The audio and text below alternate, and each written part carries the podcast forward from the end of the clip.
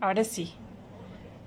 Hola, ¿cómo están? Bienvenidos. Esta es una nueva edición de los Duna Live de Radio Duna en esta, en esta noche, ya que falta tan poquito eh, para las elecciones del fin de semana. Vamos a ver si está ya conectada nuestra invitada para poder eh, traerla. Aquí está, Carla Pinto. La la solicitud mientras se conecta, que yo creo que se está conectando en este segundo, ya la acabo de, la acabo de autorizar. Ahí está, Carla, ¿cómo estás? Hola María José, muy bien, ¿y tú?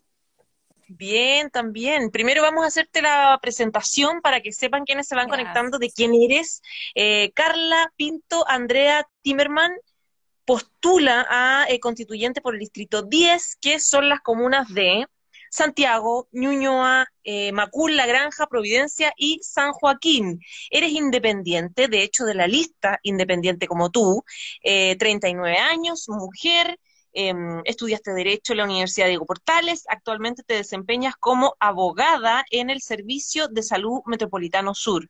Muchísimas gracias, Carla, por estar hoy día con nosotros. Esta es una nueva edición de los Duna Live, ya faltando tan poquito para las elecciones, las mega elecciones de este fin de semana. Eh, Carla, quiero partir preguntándote cómo estás, cuál es tu pálpito, queda tan poco ya. Eh, ¿Qué esperas de la elección del fin de semana? Sí, eh, bueno, María José, primero agradecerte la invitación a conversar en este programa que ustedes tienen en Radio Duna. Y bueno, yo creo que, eh, bueno, queda muy poco, ya faltan un par de días para que empiece, o sea, para que se realicen las elecciones. Y yo de verdad creo que la ciudadanía va a apoyar a los independientes.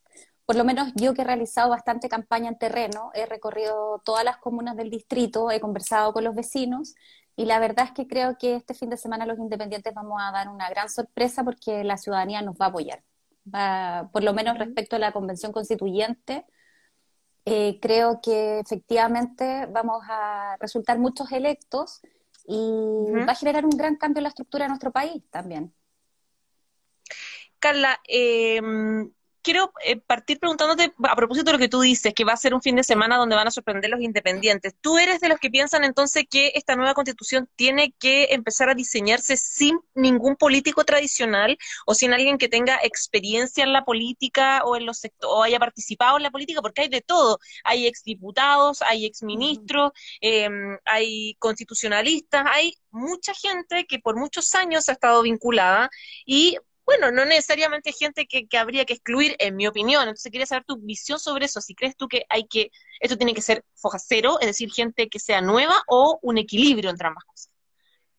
No, yo creo que tiene que ser gente nueva. Yo creo que es necesario realizar un cambio ya en la política chilena.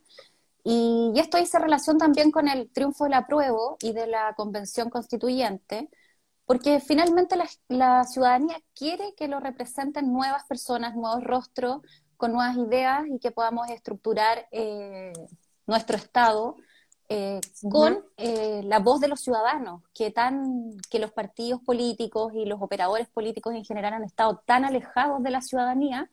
Y es por eso que esta convención constituyente también tiene muchos candidatos independientes. Y me parece que de verdad que ojalá que la ciudadanía apoye a los independientes, tienen ideas nuevas y además levantar y, y sostener las campañas ha sido muy complejo para nosotros pero aquí estamos con la motivación de representar al ciudadano en la Convención Constituyente. Tú eres experta en derecho penal y según la descripción que tú misma haces de lo que esperas de esta constitución o de tu aporte, eh, hablas de articular em, un Estado social y democrático de derecho. ¿En qué se traduce eso? Mira, el Estado social establecer ya eh, expresamente en el texto constitucional cuál es el rol que se le asigna al Estado, cuáles eh, eh, las actuaciones que tiene que realizar. Entonces ya establecer que es un Estado social democrático de derecho tiene que ir en ayuda de la ciudadanía, en ayuda de la sociedad civil, tiene que por fin ya lograr eh, que los derechos sociales ya sean una realidad en nuestro país. Y es por eso que a mí me parece fundamental que se establezca el rol del Estado en este nuevo texto constitucional. ¿Pero en qué se traduce fortalecer el rol del Estado? Eh, ah, si, o sea, no es explicarlo... No es fortalecer, sino que es asignarle una tarea al Estado. Por ejemplo, ahora mucho se ha hablado que la Constitución de 1980 establece que el Estado es subsidiario. o sea que solo va a actuar cuando los particulares no puedan hacerlo.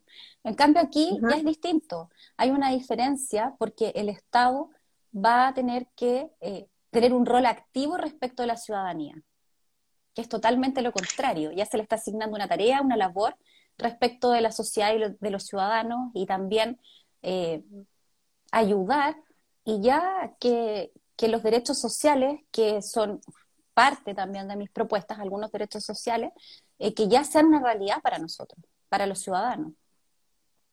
Tú hablas de derecho a la educación gratuita.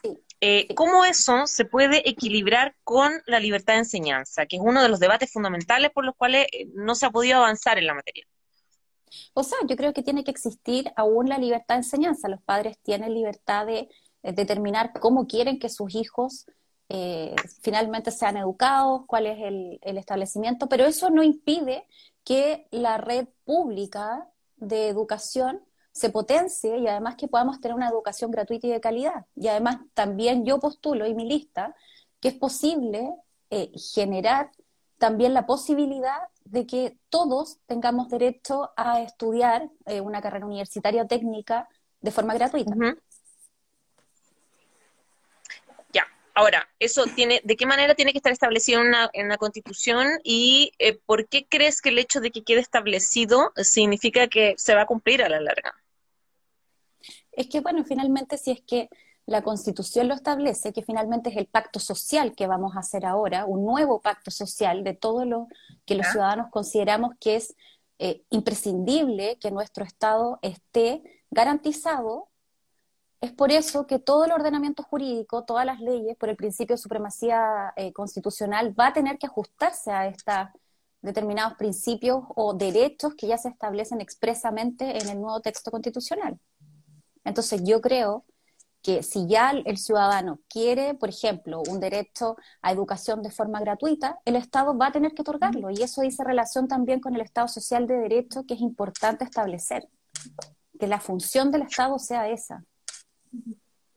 Carla, estaba leyendo que tú estás a favor de mantener las FP, pero con eh, varios cambios de irregulación. Quería partir preguntándote por eso, pero eh, haciendo una pregunta de contingencia. ¿Qué te parece este tercer retiro, que se habla de un cuarto retiro, y de mm, las ideas que surgen de algunos sectores de poder eh, eh, algún mecanismo para devolver esa plata? ¿Qué te parece el proceso en el que estamos viviendo que finalmente no se ha traducido en una reforma a las pensiones?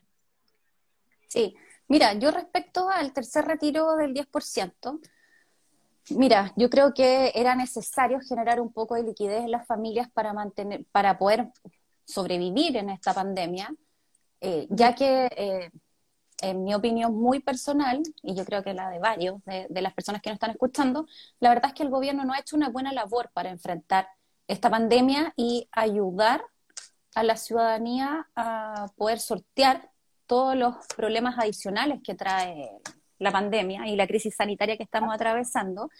Entonces, bueno, en ese sentido creo que sí fue una buena opción, pero yo sí no estoy de acuerdo con un cuarto retiro del 10% y creo que eventualmente, y creo que si ya se está discutiendo, tendría que existir una renta básica universal.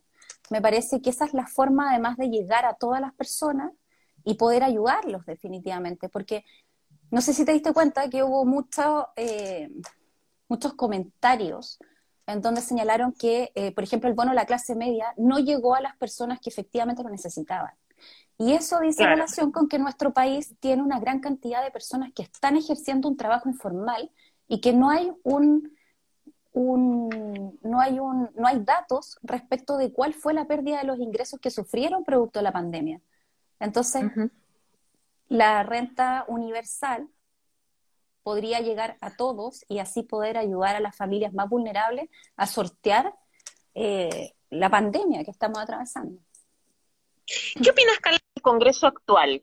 Del Congreso actual que está, perdona, que me están llamando, ahora sí, del Congreso actual del que se acusa eh, populismo, básicamente, y se grafica en la presentación de muchos proyectos de ley que no son constitucionales, de lo que tú manejas bastante, eh, y por lo tanto no tienen asidero, y finalmente tienes un tribunal constitucional que se ha debilitado por lo mismo, porque hay una, una, una desesperación eh, de parte de la opinión pública, de la que hay sectores políticos que simplemente se aprovechan, o se generan políticas públicas que son populares populistas, que tienen resultados que a, la larga no van a ser positivos. ¿Cómo se maneja eso? ¿Qué piensas tú de lo que está pasando en el Congreso? No, a mí me parece que es un error que empiecen a salir estas figuras que generen este tipo de, acciones populistas. Yo estoy totalmente de acuerdo que, hay sectores, de, sectores políticos que es, sí te escucho. ¿Tú me escuchas a mí, María José? Es raro, como que dejé de escuchar. Espérame un cachito a ver si lo puedo no te preocupes. arreglar. A ver, espérame.